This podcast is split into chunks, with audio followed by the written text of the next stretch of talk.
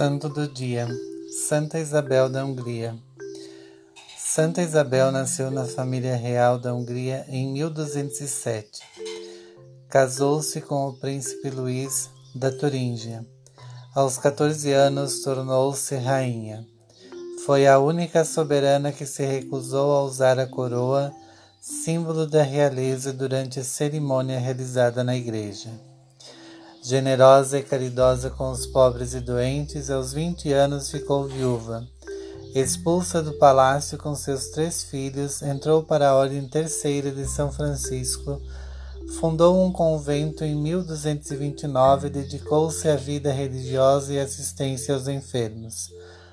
Morreu no dia 17 de novembro de 1231, aos 24 anos. Foi canonizada pelo Papa Gregório IX em 1235. Oração. Deus, nosso Pai, Santa Isabel foi um conforto para os pobres e defensora do, dos desesperados. A ninguém negava sua caridade e o apoio nas horas difíceis.